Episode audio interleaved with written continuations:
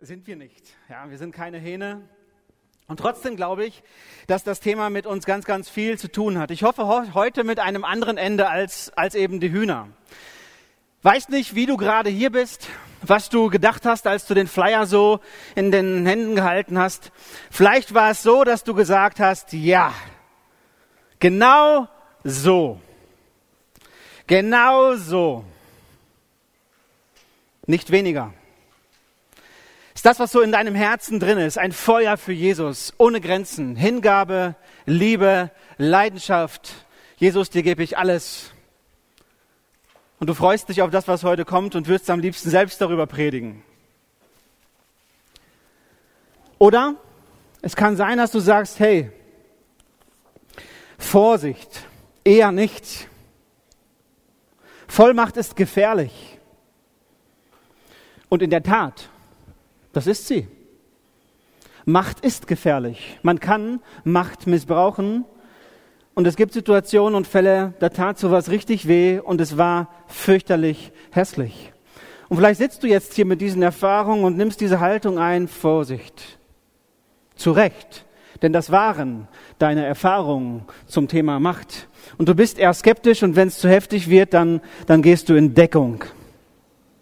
Oder du sagst, vielleicht nicht ganz so krass, aber einfach mal sehen, weil eigentlich schon ein schwieriges Thema. Ein philosophisches, ein abstraktes. Ja, was, was hat man nachher in der Hand? Was ist denn da so konkret, mit dem ich arbeiten kann? Du lebst dein Leben, freust dich über deinen praktischen Einsatz in der Gemeinde, hast vielleicht gerade angefangen oder bist du gerade im Flow. Oh, gut, muss man ja mal.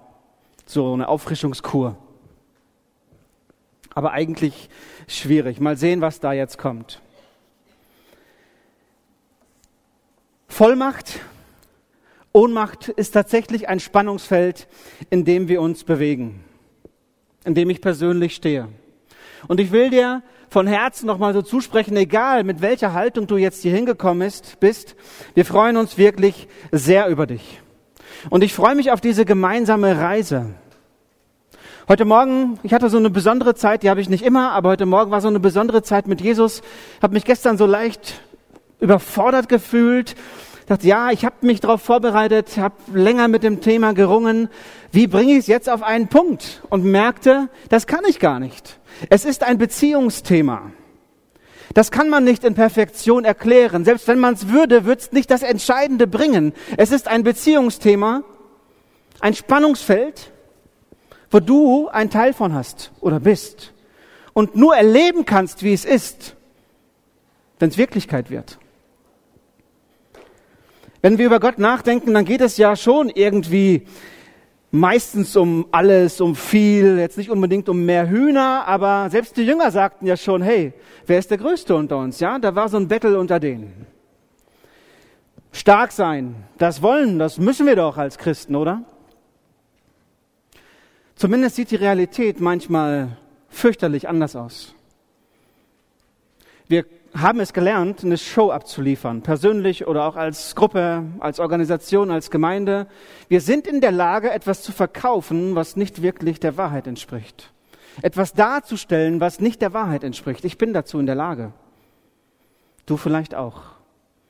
Die Realität sieht, glaube ich, tatsächlich manchmal so richtig erbärmlich aus. Gut gemeint und doch schlecht gemacht.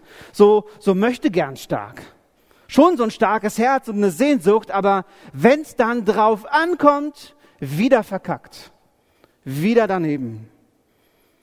Auf der Bühne eine Show, in Wirklichkeit ein echtes Dilemma. In diesem Spannungsfeld befinden wir uns. Wenn ich auf mein Leben zurückschaue, ja, es gab viele starke Momente, aber auch viele furchtbare Momente, an die ich mich eigentlich nicht erinnern möchte. Voll und ganz in dem sein, was Gott macht.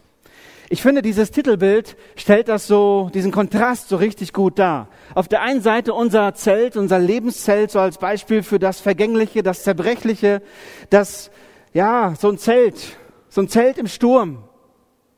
Im Vergleich zu so einer Höhle im Gebirge mächtig und stark. Und dann nochmal ganz viele Schritte weiter ins Sternzelt geschaut, so das, ja, das Universum, das Gott der Schöpfer gemacht hat, das seine Allmacht so vielleicht am eindrücklichsten für uns greifbar irgendwie so macht.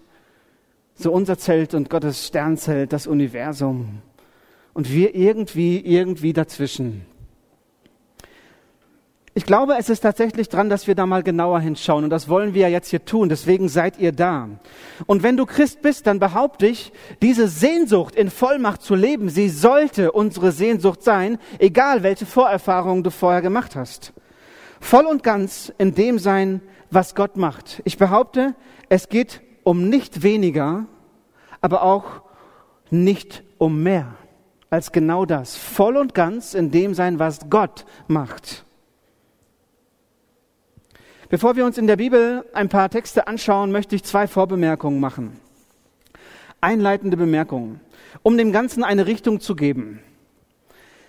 Zunächst einmal, das Wort Vollmacht kommt relativ selten so an sich in der Bibel vor, aber die Bedeutung ist so ein ganz breiter Themenstrang, der sich durch die ganze Bibel zieht.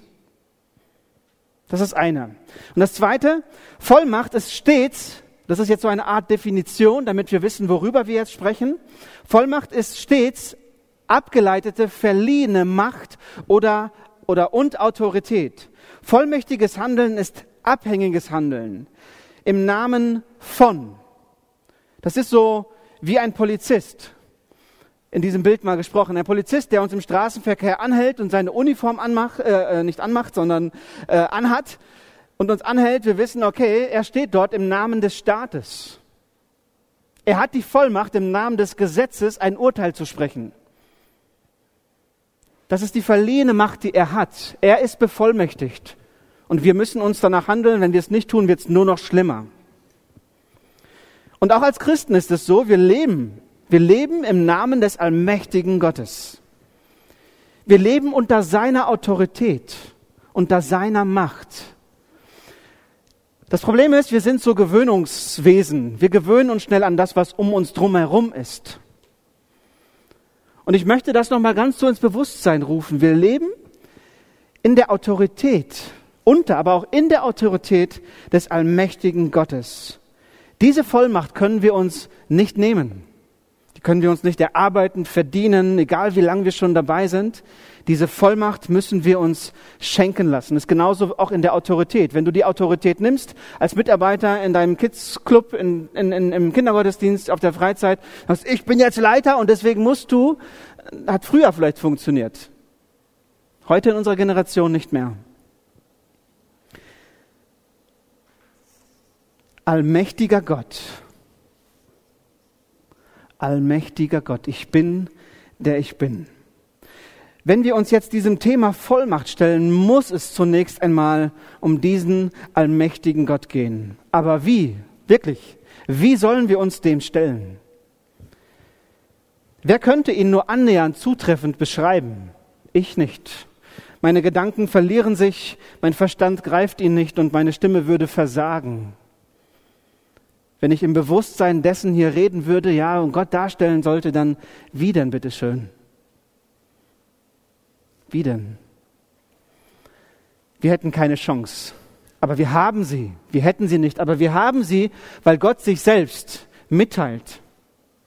Weil wir die Bibel haben und dort hineinschauen können, weil Gott sich, weil Gott sich dort auf eine Art und Weise zu erkennen gibt, wie wir ihn ein Stück weit mehr kennenlernen können. Ich habe in den letzten Monaten meine stille Zeit so gemacht, dass ich das Neue Testament gelesen habe mit dem Fokus, was sagt das Neue Testament zum Thema Vollmacht? Einfach so mit diesem Fokus. Mir hilft das allgemein, irgendwie so ein Thema zu haben und damit die Bibel zu lesen. Andere Dinge fallen einen auch auf, aber vor allem eben das, was mich interessiert, was ich suche, wo ich unterwegs bin. Für euch so als Nebeninfo, ihr kriegt alle Bibelstellen, die ich daraus gesucht habe. Das sind etwa 30 Seiten mit Platz dazwischen zum Aufschreiben am Infotisch und auch die PowerPoints, so wie sie sind, äh, könnt ihr für einen Spendenbeitrag drei Euro, das sind so 30 Seiten, könnt ihr hinten nachher ähm, abholen. Das heißt, die Stellen und so weiter müsst ihr euch jetzt nicht aufschreiben. Ich werde einige Bibelstellen nennen, weil sie bedeutsam sind. Und ich fange mit der einen an. Wir lesen zunächst einmal Römer Kapitel 11, Vers 36. Römer 11, Vers 36. Gott ist es, von dem alles kommt, durch den alles besteht und in dem alles sein Ziel hat. Ihm gebührt die Ehre für immer und ewig. Das Leben in der Vergangenheit, das Leben in der Zukunft, das Leben in der Gegenwart auch jetzt kommt von Gott. Er ist der Urheber unseres Lebens, er ist der Erhalter unseres Lebens und er allein gibt Lebenssinn. Er allein ist Gott und deshalb ihm allein die Ehre. Eine Aussage von vielen. Eine andere möchte ich auch noch erwähnen aus Offenbarung, Kapitel 1, Vers 8. Da wird es über Jesus gesprochen und gesagt, ich bin das A und das O, der Ursprung und das Ziel aller Dinge, sagt Gott, der Herr, der ist, der war und der kommt, der allmächtige Herrscher. Fasst du das, was hier steht? Geschrieben steht ich nicht. Ich lese es einfach nur und es macht einen Eindruck auf mich. Der allmächtige Gott, zudem der ewige Gott. Der allmächtige Gott und zudem der ewige Gott. Er steht über allem und alles besteht durch ihn. Und hier noch einmal, das ist so ein Beziehungsthema. Es würde nie ausreichen, das irgendwie zu erklären. Das entdeckst du für dich nur, wenn es real wird. Wenn es in dir anfängt zu leben, weil du eine Berührung hast, eine Begegnung hast mit diesem Gott, wie er in der Bibel beschrieben wird. Und das ist ja das lebendige Buch. Ist nicht nur einfach ein Buch, sondern ein Buch, ein lebendiges Buch der Begegnung, der Beziehung. Du kannst Gott real erleben. Er offenbart sich und du wirst ihn finden, wenn du ihn suchst. Eine weitere Stelle, die ich anführen möchte aus Kolosser Kapitel 1, Vers 15. Denn durch ihn wurde alles erschaffen, was im Himmel und auf der Erde ist, das Sichtbare und das Unsichtbare, Könige und Herrscher, Mächte und Gewalten, das ganze Universum wurde durch ihn geschaffen und hat in ihm sein Ziel. Er war vor allem anderen da und alles besteht durch ihn und er ist das Haupt der Gemeinde, das Haupt seines Leibes. Diese Texte kann man so schnell überlesen und, und sie überfordern uns und wir, wir packen sie so irgendwie ins Off. Ja klar, das ist unser Gott. Aber es hat keine Wirkung. Ich möchte das nochmal ganz klar ins Bewusstsein rufen. Das ist der Gott, den wir predigen. Das ist der Gott, der das Universum erschaffen hat, dem wir begegnen dürfen. Es ist nicht einfach eine Ideologie, irgendeine moralische Vorstellung mit tollen Werten, ein irgendetwas irgendwo, sondern der allmächtige Gott. Und das ist so unglaublich und doch so wahr. Jesus will dich. Er will mich. Und er will, dass wir auch im Bilde gesprochen, eins werden mit ihm. Wir mit Jesus und durch Jesus wir mit dem Vater. Dass es eine unzertrennliche Verbindung gibt. Dass etwas zusammenkommt, was eigentlich nicht zusammenpasst. Wie passt so ein Zelt? Ja, in so ein, es verschwindet ja im Nirgendwo.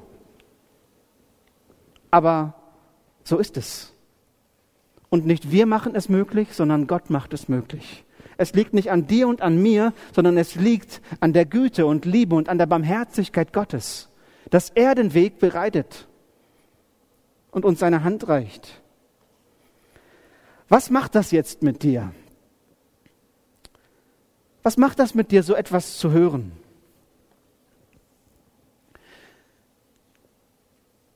Jetzt kann ich jetzt nicht für dich sagen, aber mich spornt das an. Mich überfordert das, aber es inspiriert mich auch. Und in meinem Herzen flammt etwas auf und wo ich sage, ja, ich komme dir, lieber Gott, entgegen. Und so baue ich ihm meine Leiter. Kann mir mal jemand die Leiter dort geben? Ja? So soll dieser Impuls, ich möchte diesem Gott entgegenkommen. Und so hole ich mir sogar eine Solarleiter, merkt man daran, die ist dreckig. Ja? Und stelle sie auf. So als Impuls, als innerer Impuls, Gott, wenn du mich so reich beschenkst, wenn das möglich ist, was du machst, dann will ich dir das, was ich habe, entgegenbringen und dann gehen wir auf diese Leiter, wir gehen hinauf und denken, ja, jetzt sind wir Gott ein Stückchen näher. Wir bringen ihn unsere Kompetenz und machen das Ganze so ein bisschen schön. Ja, Sieht wunderbar aus. Goldener Samtvorhang. Ich weiß nicht, wer sowas hat, außer Trump im Büro. Ja, so.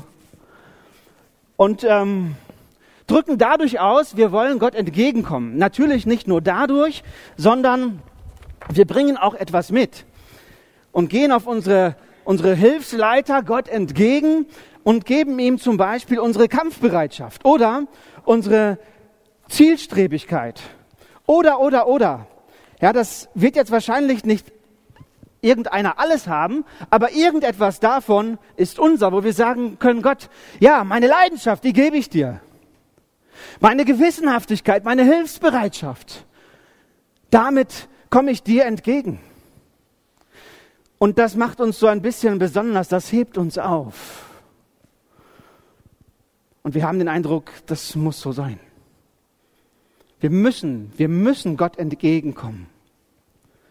Und halten uns das so vor Augen und, und schauen da immer wieder drauf und denken, ja, so muss es sein.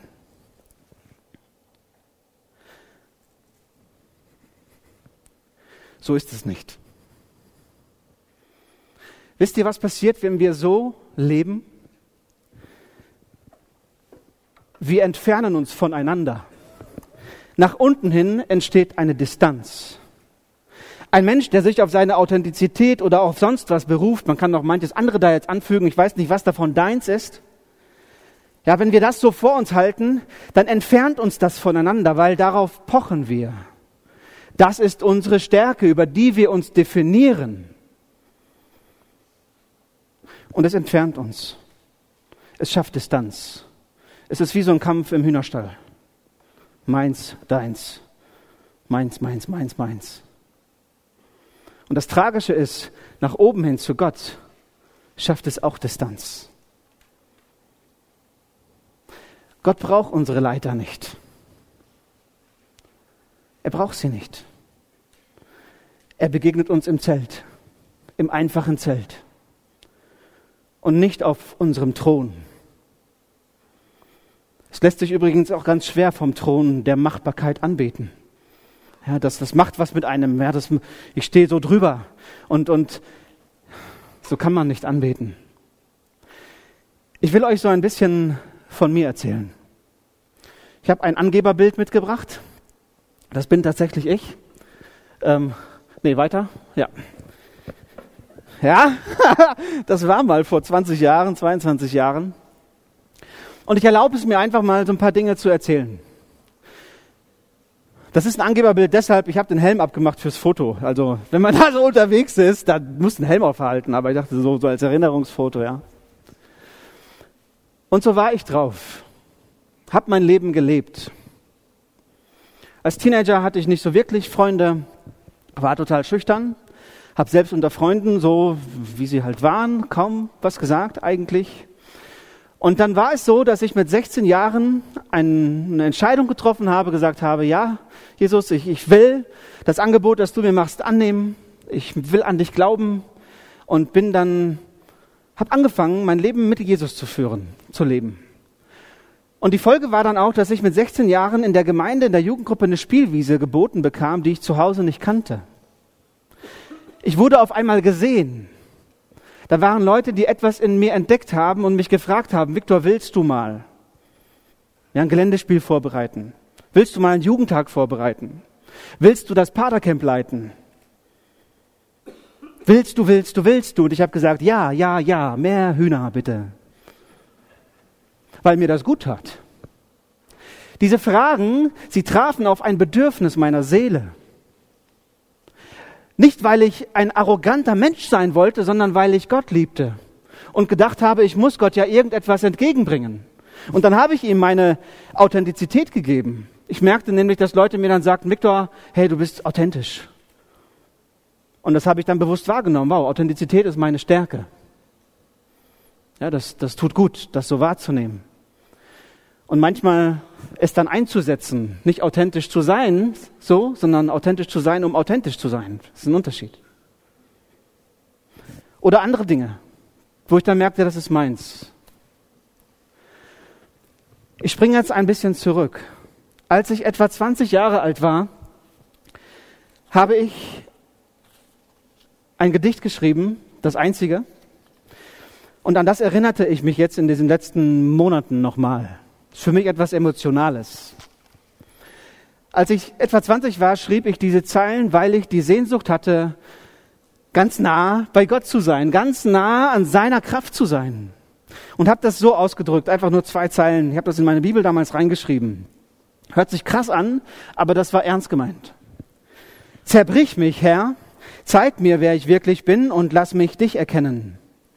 Ja, Herr, ich lese von deiner Macht, deinem Reichtum, deiner Größe, doch wenn ich auf mein Leben schaue, dann sehe ich nicht viel davon. Dann sehe ich nicht mich, dann sehe ich nicht dich, Herr, sondern mich, mein Versagen, nicht dein, sondern mein Leben. Deshalb zerbrich mich, Herr, zeig mir, wer ich wirklich bin und lass mich dich erkennen. Herr, ich habe mich für dich entschieden, ich will dir dienen, mit dir gehen.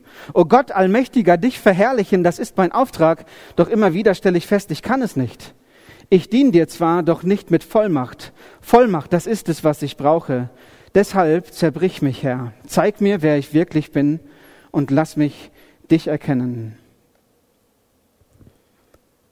Merkt ihr, wie oft hier das Wort Ich drin vorkommt?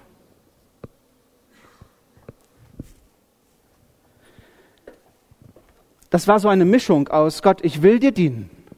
Gott, ich will nah an deinem Herzen sein aber auch aus dieser Motivation, wenn ich nah an deinem Herzen bin, dann bin ich was Besonderes. Dann habe ich Macht, Einfluss, dann kann ich etwas für dich tun. Und das ist so eine Mischung. Zerbrich mich, Herr. Ich habe irgendwann mal gelesen, es gibt auch ein Buch über dieses Thema, schon etwas älter, dass Gott solche Gebete ernst nimmt. Das tut er. Das Gedicht ist dann über Jahre hinweg irgendwie aus meinem Gedächtnis verschwunden und kam jetzt die letzten Monate wieder, weil Gott genau das gemacht hat. Er hat mich innerlich gebrochen. Er hat mich eingeladen, runterzukommen von meinem Thron der Machbarkeit, über den ich mich definiere. In mir ist vieles, was meins war, kaputt gegangen wo ich bekennen muss, diesen starken Viktor oder diesen möchtegern starken Viktor, das bezeuge ich hier, den gibt es nicht mehr. Es gibt nichts, was ich da jetzt hinhalten könnte. Meine Hände sind leer. Ich bin jemand, der enttäuscht. Wenn es darauf ankommt, habe ich es doch nicht drauf. Und das war eine Erfahrung, auf die ich jetzt rückblickend zurückschauen kann sagen kann, danke Gott. Danke. Danke. Dass du mich da runtergeholt hast. Dass ich mich nicht mehr beweisen muss. Dass ich nicht mehr um mich kämpfen muss. Dass ich nicht mehr wie so ein bedürftiges Kind nach Anerkennung lechzen muss. Ja, einige, die zeigen das offensichtlich, andere, die tragen es im Herzen mit und, und, und leiden darunter. Wenn wir so unser Leben führen, tut uns das weh und tut es den anderen weh, obwohl wir irgendwie doch auch gut drauf sind. Aber die Mischung macht es so kompliziert. Und Jesus lädt dich ein, runterzukommen von deinem Thron, der keine Ahnung, was es bei dir ist. Runterzukommen. Allmächtiger Gott, ohnmächtiger Mensch. Das ist so dieser, dieser Kontrast. Allmacht und Ohnmacht. Das Ziel, um das mal so zu formulieren, im Navi, wenn du eine Zieladresse eingibst, kannst du eingeben Allmacht. Aber du wirst nur dort dann irgendwie da ankommen, wenn vorher der Standort klar ist. Und der Standort heißt in diesem Bild Ohnmacht. Ohnmacht heißt, du bist in deinem Zelt, zerbrechlich. Ja, so einfach, so schlicht, da ist nichts. Aber genau dort gibt es eine Begegnung, die dir hilft, auf den Weg zu gehen, eine Route einzuschlagen, die uns letztendlich dann in die Allmacht Gottes führt, in der Ewigkeit, wenn wir dann bei ihm sind. Ohnmächtiger Mensch. Ich möchte unseren Fokus jetzt darauf richten. Wir waren beim Ziel, die Allmacht Gottes. Jetzt sind wir beim Standort. Wo stehen wir? Wo stehst du? Und da möchte ich ein paar Dinge benennen. Gott ist Licht und wir stehen, laut Definition der Schrift, und wenn wir auch ehrlich in uns hineinschauen, wir stehen im Dunkeln. Aber Gott lässt uns dort nicht allein. Das ist die Botschaft der Bibel. Gott leuchtet mit seinem Licht in unsere Dunkelheit. Er macht unser Licht nicht ein bisschen heller, unsere Leiter ein bisschen größer, ein bisschen länger, sondern er holt uns da ab, wo wir nichts können, wo wir nichts haben, wo wir nackt und elend sind. Das ist die Botschaft der Bibel.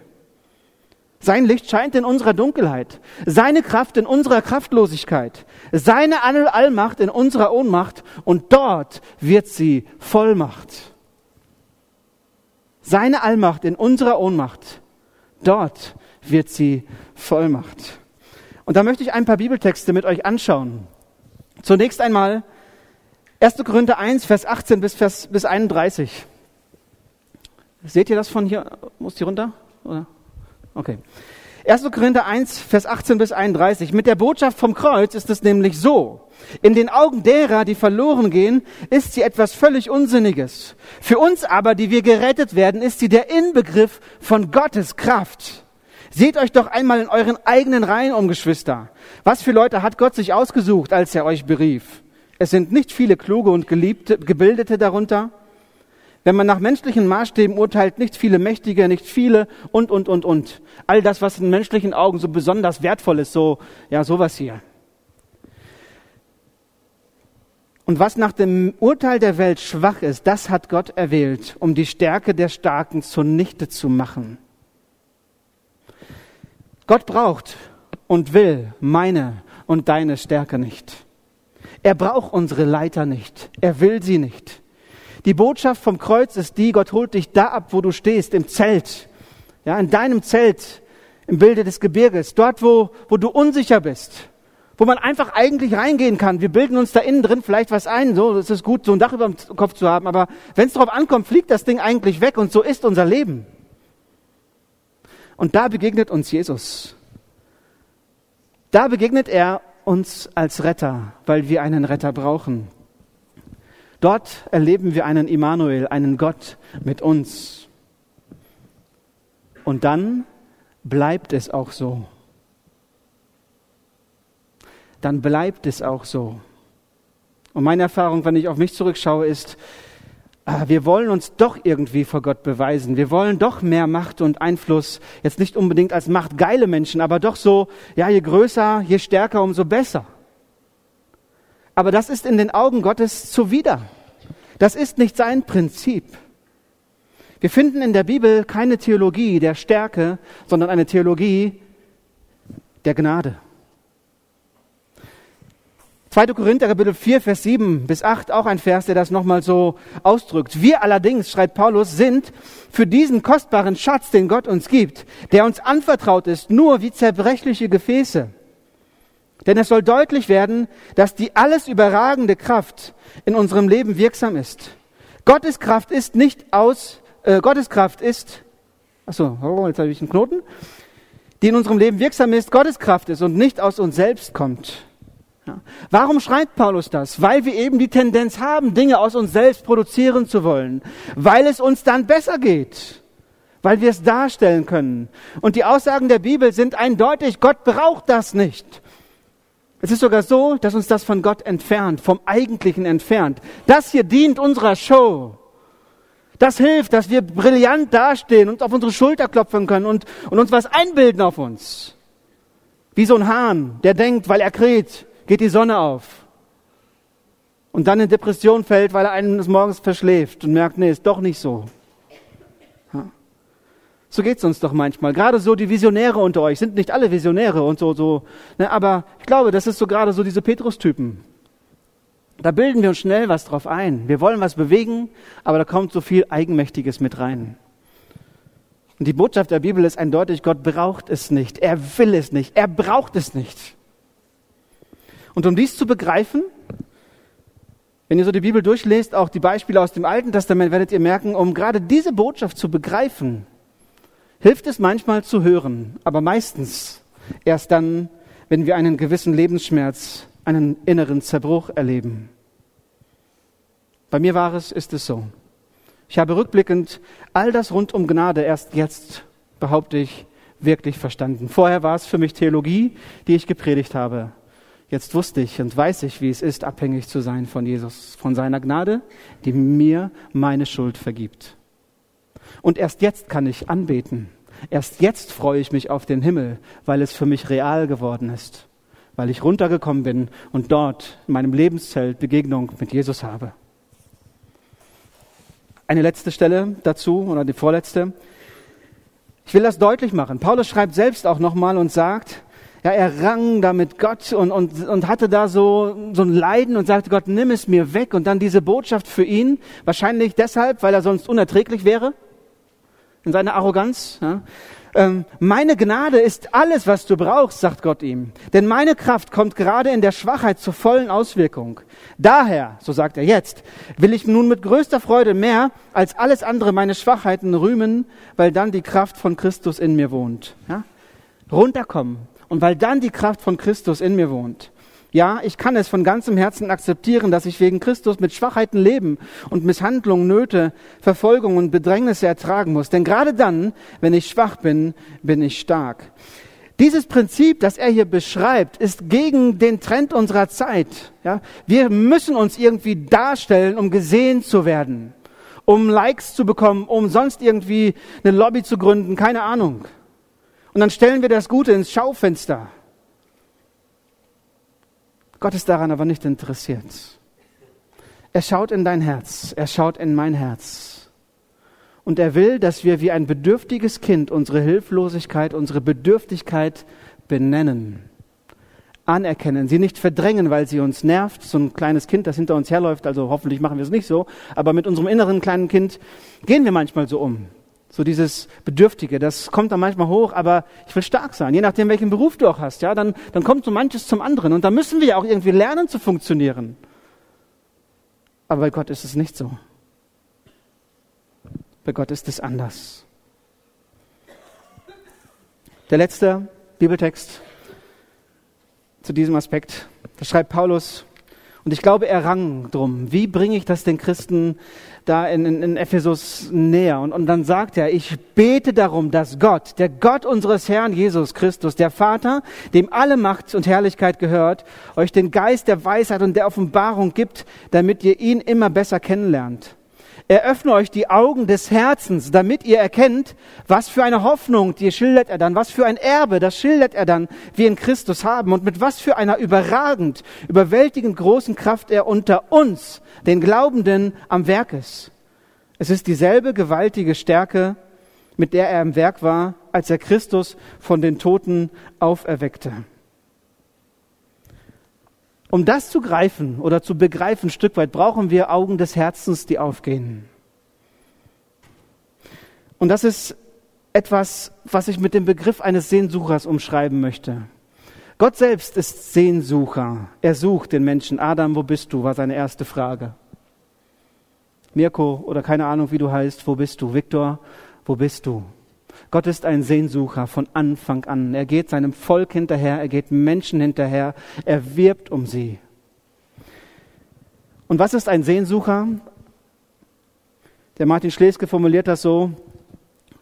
Ein Sehnsucher, er sagt nicht Sehnsucher, aber es passt hier rein, das ist jemand, der die Haltung hat mit einer suchenden Liebe und ein liebendes Suchen eine suchende Liebe. Wenn du einfach nur suchst, weil du verstehen willst, kannst du noch so viel suchen, es wird dich nicht erfüllen. Aber wenn du suchst, ja, so ein suchendes, so eine suchende Liebe, wo es um Beziehung geht, da wirst du dann jemanden kennenlernen, der in dein Herz hineinspricht. Und andersrum auch ein liebendes Suchen. Ein liebendes Suchen, nicht irgendwie sagen, okay, jetzt kenne ich dich Gott, sondern es bleibt etwas Lebendiges, etwas Fortwährendes. Wir sind nicht fertig. Niemand steht hier und es würde niemanden geben, der über dieses Thema predigen könnte und sagen könnte, ich habe fertig, ich habe, ich habe es begriffen und, und jetzt erkläre ich euch das mal. Unmöglich. Ich weiß nicht, was das so mit euch macht, diese Aussage, ja, dass Jesus mit dieser Kraft, mit der er Jesus, dass der Vater, mit der er Jesus aus den Toten auferweckte, unter uns wirksam sein möchte. Das übersteigt irgendwie mein, meine Vorstellung. Aber ich möchte es betonen, darum geht es. Und dann muss es einen Unterschied machen zwischen Menschen, die glauben und Menschen, die nicht glauben. Ich möchte das bisherige zusammenfassen. Zum einen einfach betonen, nochmal zusammenfassen, auf unserer Reise bis hierhin, menschliche Ohnmacht, ja, unser Lebenszelt, ist die Grundlage für das Geschenk der Vollmacht. Und Vollmacht ist ein Geschenk Gottes. Gottes Kraft will gerade in den Schwachen, ja, die nichts aus sich her selbst heraus sind, mächtig sein. Das ist das Anliegen Gottes. Und deutlich macht Jesus das, das dann zum Beispiel auch in seiner Rede, als dann die Kinder zu ihm kommen und ne, so sich nach ihm ausstrecken und Jesus sieht sie, er will sie segnen und die Jünger sagen, hey Jesus, du hast bestimmt keine Zeit für Kinder, Kinder, die nerven, die müssen weg. Und Jesus sagt, hey Jungs, Vorsicht, Moment mal. Wenn ihr nicht runterkommt von eurem Machbarkeitsthron der, der funktionierenden Erwachsenen irgendwas und nicht werdet wie die Kinder, bedürftig euch nach Jesus ausstreckt, dann werdet ihr nicht ins Himmelreich kommen. Denn für solche ist das Himmelreich, die sich ausstrecken wie bedürftige Kinder. Das ist der Fokus. In einer leistungsorientierten, auch christlichen Gesellschaft ist das ein bisschen mühsam, das wirklich an sich heranzulassen. Weil, ja, wer bin ich denn dann?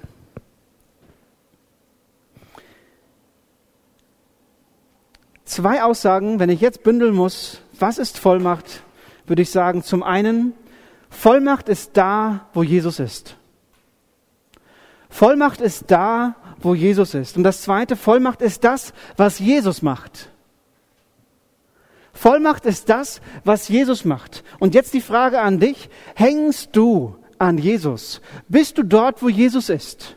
Machst du das, was Jesus tun möchte? Und jetzt Vorsicht. Das sind nicht immer die großen, starken Dinge, die jetzt vielleicht hier passieren oder wir den Eindruck haben, dass sie passieren.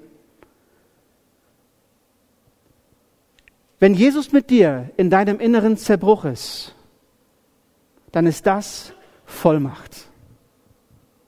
Wenn Jesus mit dir on Tour ist und wo du Menschenherzen bewegst, vielleicht Massen bewegst in einer Gemeinde, wo gerade ein Aufbruch ist und du bist da voll in Fahrt, dann ist das auch Vollmacht. Aber nicht nur das ist Vollmacht. Vollmacht ist da, wo Jesus ist. Vollmacht ist das, was Jesus macht. Aber diesem Jesus werden wir nicht begegnen, wenn wir uns immer wieder auf unsere Hilfsleiter begeben und sagen, ja Jesus, hier bin ich und, und merken, es reicht nicht. Für den Moment sieht es vielleicht toll aus und wir fühlen uns gut. Aber so einen echten Unterschied macht es dann doch nicht, weil wenn es dann drauf ankommt, wenn dann keiner hinguckt, dann kommt wieder das Alte. Jesus lädt dich ein, runterzukommen.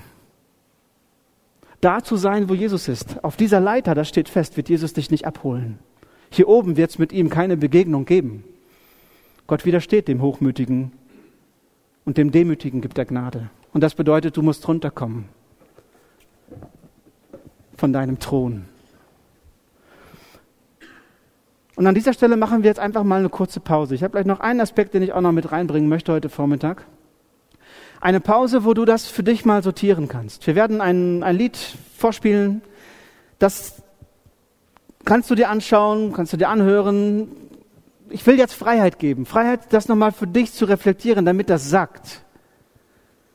Und dass du vielleicht so ein erstes Gebet einfach so sprichst und, und, und, und dich öffnest. Vielleicht auch bildlich dich einfach öffnest. Denn das Problem ist, ich kann dir noch so viel versuchen zu erklären. Es wird nicht den entscheidenden Unterschied machen. Es wird dir nicht das geben, so ein Kick-off, nach du dich vielleicht sehnst. Sehnsucht, ja, eine Sehnsucht in dir, es ist dein Part, dass du dich öffnest. Dieses Lied habe ich in den letzten Monaten häufig gehört. Und es war einfach ein Einswerden mit Jesus, meinem Retter. Es war mit Jesus die Begegnung in meinem Lebenszelt. Mir hilft das manchmal, wenn ich selber keine Worte habe, mich so in ein Lied hineinzulassen, das mitzubeten, das mitzusingen. Und wo Begegnung stattfindet. Vielleicht hast du einen anderen Zugang. Aber ich glaube, wir brauchen Begegnung mit Jesus in unserem Zelt. Wir haben jetzt, ich möchte dieses Bild nochmal darstellen, ja, Navi-Adresse, Wir wollen mehr von der Größe und Allmacht Gottes irgendwie verinnerlichen. Das ist so das Ziel. Aber um dort anzukommen, muss so ein Navi erstmal den Standort ermitteln. Sonst kommt es nicht an, sonst eiert es in der Gegend rum und wir kommen nicht an. Und der Standort ist, ja, das Ziel ist die Allmacht Gottes. Und der Standort, unser Standort ist die Ohnmacht. Deine und meine Ohnmacht, die wir anerkennen müssen, wenn wir ehrlich sind. Und jetzt ist die Frage, wie denn jetzt weiter? Was ist die Route? Ja, wo geht's denn jetzt lang? Und da könnte man jetzt eine ganze Woche füllen. Ich möchte das ähm, an einer, an einem Gedanken festmachen. Wie jetzt konkret? Ja, wir haben in Epheser erst gelesen, ähm, dass Christus in uns am Werk ist. Und die Frage ist, wie kann ich denn so in Jesus sein und er in mir, damit das Auswirkungen hat? Damit das Wirklichkeit wird. Und wenn wir die Bibel lesen, werdet ihr merken, die Verbindung zwischen uns und Jesus, zwischen uns und Gott dem Vater ist der Glaube. Der Glaube ist die Verbindung. Das, was Gott ermöglicht in seiner Güte.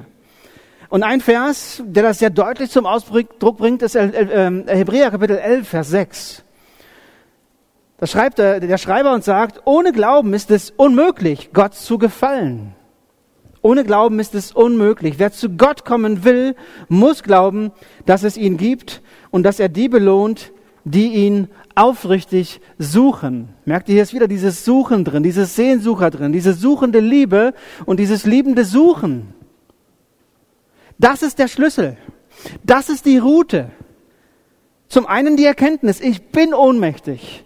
Und dann der Glaube, der uns navigiert, der uns führt der uns korrigiert, weil es manchmal irgendeine Blockade, irgendeine Umleitung gibt. Aber ja, der Glaube, der uns führt, die ständige Verbindung zum Satelliten, der immer wieder neu auch unseren Standort ermittelt und uns dann weiterführt. Das ist der Glaube. Aber jetzt ehrlich gesagt, hey, was heißt es denn jetzt zu glauben? Ich hatte eine besondere Begegnung und die möchte ich euch mitteilen. Ich war im Auto unterwegs und das war so inmitten dieser Krise, die ich hatte und war früh morgens schon unterwegs, ich musste weiter wegfahren und, und war dort echt am Ringen. Ich habe geweint, so weil ja diese Standortermittlung, die tat mir weh. Ähm, und habe so zu Gott innerlich geschrien und gesagt, Gott, ich will Glaubender sein. Was, was, wie kann ich denn Glaubender sein? Ich, ich wollte doch und bin gescheitert. Und ich habe das eigentlich nur einmal bisher erlebt und das war dieses Mal. Ich will jetzt nicht garantieren, das war so ein Reden Gottes, aber es war ein Reden Gottes zu mir.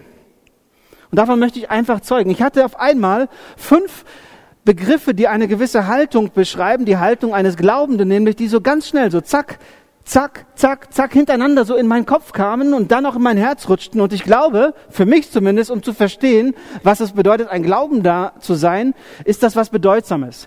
Es waren diese fünf Eigenschaften. Das eine, Demut.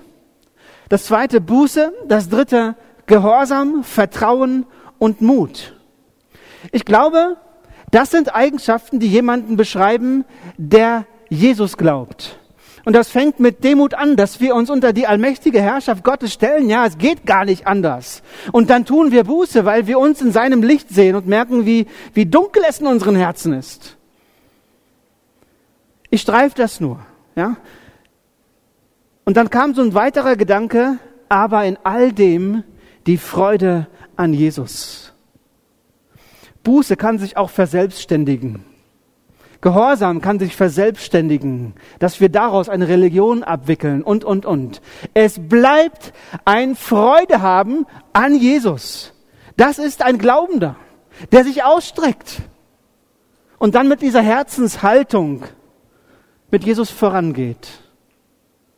Wenn uns eins von dem verloren geht, dann bleiben wir entweder stehen oder wir verfahren uns oder, oder sonst irgendetwas. Und das ist jetzt natürlich ein Riesentopf, den wir hier aufmachen. Ja? Ein Riesentopf. Ich streife das hier nur und will dich bitten, wenn du die Frage beantwortest, mit Ja beantwortest, ob du an Leben, an, an Jesus hängst, dann bitte ich dich, das ernst zu nehmen. Denn ich glaube, diese Dinge sind für uns auch ein Hindernis. Wenn wir sie anders, mal andersrum drehen. Ich habe mich gefragt, was ist denn in Bezug auf Vollmachtleben, was sind denn so Blockaden, was sind denn so Störfaktoren?